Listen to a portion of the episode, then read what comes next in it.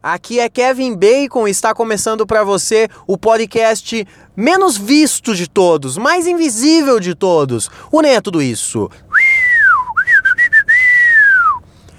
Na minha mente eu ia assoviar de uma forma mais legal e bonita, mas eu não sei fazer isso. Tudo bem com você? Tudo jóia? Tudo tranquilo? Tudo numa nice?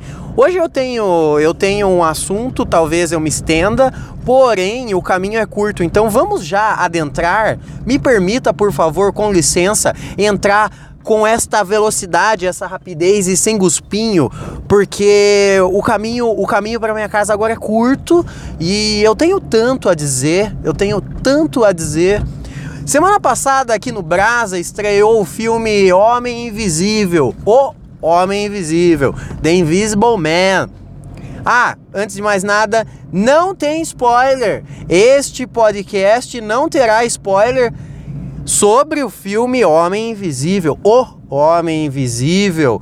Homem Invisível, para você que não tá ligado, é, já teve vários filmes dele um filme velho, por sinal, um, um, que, que partiu de princípio de um livro, um uhum. livro chamado O Homem Invisível, obviamente, porque naquela época a turma não tinha muita criatividade para nomes, porém tinham criatividade para contar histórias. O, o livro O Homem Invisível foi feito pelo mesmo cara que escreveu o, o livro também, que era palavras escritas em papel, logo isso se torna um livro. É, Guerra dos Mundos, sim, Guerra dos Mundos, que virou um filme maravilhoso com Tom Cruise, que ele corre o tempo todo atrás de salvar sua filha incrivelmente chata e seu filho mais ainda, de das garras de extraterrestres. Mas não estamos falando dele hoje, estamos falando sim do escritor G.H blá blá blá, porque afinal de contas eu não estudei tanto assim para saber pronunciar este sobrenome alemão incrivelmente difícil de se pronunciar. Aí, 1930, 1833 é muito velho, sim, é velho pra cacete o que foi quando eles escreveram este livro. Depois de 100 anos quase, veio o primeiro filme, O Homem Invisível. O sequenciado fez uma foi um, um filme daqueles de da Universal. A Universal, para quem não sabe, é um estúdio que faz King Kong, faz é, Godzilla, faz é, o Drácula, o aquele que anda com a mão para frente e é tudo desmembrado, sabe? Ele tem Frankenstein, ele fez o Frankenstein. A Universal fez a Múmia. Sim, a Múmia boa com o Brandon Fraser e a Múmia ruim com Tom Cruise. O Homem Invisível faz parte desse, dessa Liga da Justiça do Terror da Universal, que eles já tinham ideia de fazer essa junção de universo, de monstro, já fizeram isso muito no passado, quase 100 anos atrás, quando surgiu o Homem Invisível no cinema pela primeira vez, a Universal já tinha o lobisomem, o Drácula e, o, e a múmia. E aí eles lançaram o Homem Invisível. Depois juntou todos esses monstros em vários outros filmes de crossovers e aí a Universal não fez mais nada com o Homem Invisível. Fez vários filmes do Homem Invisível, mas não fez tantas sequências assim atualmente. O último filme do Homem Invisível que saiu foi um filme do Kevin Bacon no ano de 2000. Só que o nome do filme não era O Homem Invisível, era sim O Homem Sem Sombra. Você lembra desse filme, O Homem Sem Sombra? Passava na Globo, passava na Globo à noite, geralmente, depois do.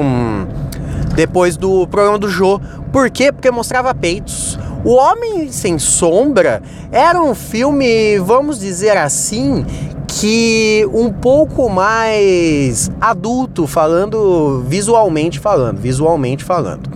Mostrava peitos, mostrava cenas sexuais, porque afinal de contas era o Kevin Bacon e o Kevin Bacon precisa fazer sexo nos seus filmes, coisa que eu gosto muito de apreciar. Porém, nesse filme ele estava invisível, não vimos nada. Aí, ano de 2020, 2020, 20 anos depois, 20 anos depois, Blue Month, sabe quem é a Blue Month? A uma das melhores produtoras atuais do cinema de terror. Uma das melhores produtoras atuais do cinema de terror que fez vários filmes bons de terror, porém, como que ela começou? A Blue Move começou fazendo filme de terror com baixo orçamento. E eles tiveram tanto tanto sucesso no seu empreendedorismo do terror que eles abriram como se pode, como eu posso dizer, uma nova categoria dentro dos filmes de terror, que é o terror psicológico. Por quá? Por quá a Blue Moon começou a fazer filme de baixo, baixo orçamento porque eles, obviamente, quando estavam começando, não tinha um alto orçamento. Só que seus filmes começaram a dar a dar muito retorno, eles começaram a ficar ricos. E aí, e aí o que que rolou? Rolou que? Ah, para quem não tá ligado, Blue Moon começou fazendo Invocação do Mal, começou fazendo aqueles filmes da Annabelle, começou fazendo uns, uns terror meio assim, que deu origem no psicológico. Por que psicológico? Porque quando você tem baixo orçamento, eles investem em fazer filme que não exija tanto tanto orçamento, obviamente, mas aí você não vai precisar é, gastar muito dinheiro com efeitos visuais, monstro, explosão, essas coisas. Então os caras preferem fazer filme que de terror é, mental, terror mental, dando origem a, ao famoso segmento de terror psicológico. E o Homem Invisível trata-se especificamente disso. Quando você vai no cinema, eu não vou dar spoiler, relaxa, não terá não terás spoilers de O Homem Invisível, tudo bem?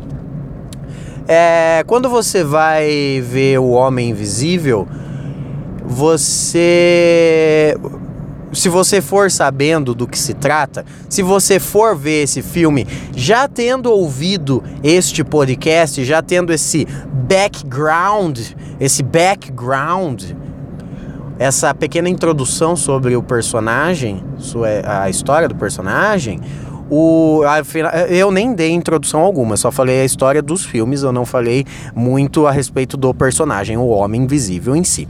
Mas é um terror psicológico.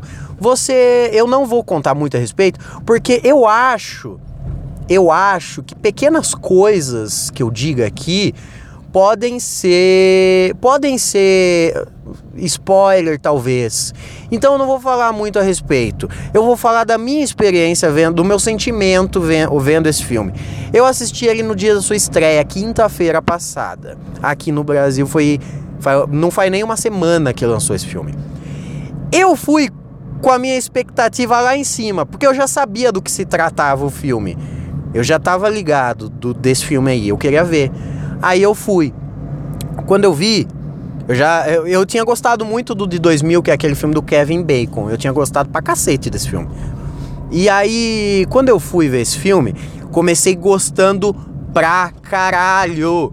Eu gostei do primeiro e do segundo ato inteiro. Eu não gostei do final. Quando eu assisti o filme semana passada, eu não tinha gostado do final. Aí eu falei, ah, meio, meio merda, né? Não gostei. Mas depois depois, na pensando bem, pensando bem, eu falei, mano, esse filme é bom, velho. O Homem Invisível é um puta filme da hora. Filme, filme que conversa, conver é o mesmo filme, é, é, é, é, aquele universo dos filmes antigos que eu falei agora há pouco. Porém, entretanto, todavia, é muito atual. Esse filme. Esse filme tem. Tem um, um, um bagulho nele que, que conversa muito com, com o, o assunto que a humanidade está trocando hoje em dia a, a, a, em, aí pela internet, vamos dizer assim. Não tem a ver com a internet o filme, mas é um assunto muito corriqueiro aí nas mídias sociais atuais. Eu gostei muito do filme. O Homem Invisível é, é da hora. É da hora. Mas saiba que não é um filme de terrorzão. Ele está dentro dessa categoria aí, terror, mas não é um filme de terror. Coloque mais ou menos aí, mais ou menos aí, não tem nada a ver também, tá? Eu só quero te deixar um pouco um pouco com vontade de ver o filme, porém sem, sem eu ter que ficar dando contando coisas sobre o filme. É, é meio que um Corra da vida, sabe? Você viu Corra? Corra, belo filme. Ah, que por sinal Corra é um filme feito pela Blue Moon também, que é essa produtora que fez agora O Homem Invisível. Então, eu acho que vale a pena você pagar o ingresso ou baixar no torrent. Eu também sou totalmente a favor da nossa liberdade de assistir seja numa tela de celular ou seja na tela da nossa própria casa. Não acho que seja necessário você gastar seu suado dinheiro para se locomover até um shopping, comprar uma pipoca cara, pagar um ingresso caro. Você pode baixar sem dó nem piedade no seu torrent mais perto de você, O Homem Invisível, porque vale a pena, é um filme da hora. Quando eu vi quinta, não curti. Ah, eu vi de novo, segunda-feira, esse filme. Segunda foi ontem, é. Eu vi ontem à noite de novo, baixado sim do Torrent. Eu baixei do Torrent, eu assisti. Achei melhor na segunda vez, porque eu tava com muita vontade de ver esse filme quando eu fui a primeira. O final eu não tinha gostado. Depois eu relevei. A segunda vez que eu assisti, eu relevei o final e falei: tá aí, esse filme é bom mesmo. Esse filme é da hora. Não é filme de terrorzãozão, monstro, espírito, não é isso. É um outro tipo de terror. Vamos falar que é suspense. É um suspense, tá ligado? Filme é da hora. Acho que valeu a pena e valeu a pena eu não ter o que dizer para falar sobre esse filme nesse neste dia de terça-feira, dia 3 de março de 2020. Muito obrigado, eu espero que você não morra até amanhã e eu prometo que talvez algum dia dessa semana o meu humor esteja esteja no nível que você está acostumado a me ouvir. Tudo bem? Tudo bem. É óbvio que tudo bem, porque afinal de contas, não é qualidade, é sim quantidade. Não morra até amanhã. Valeu.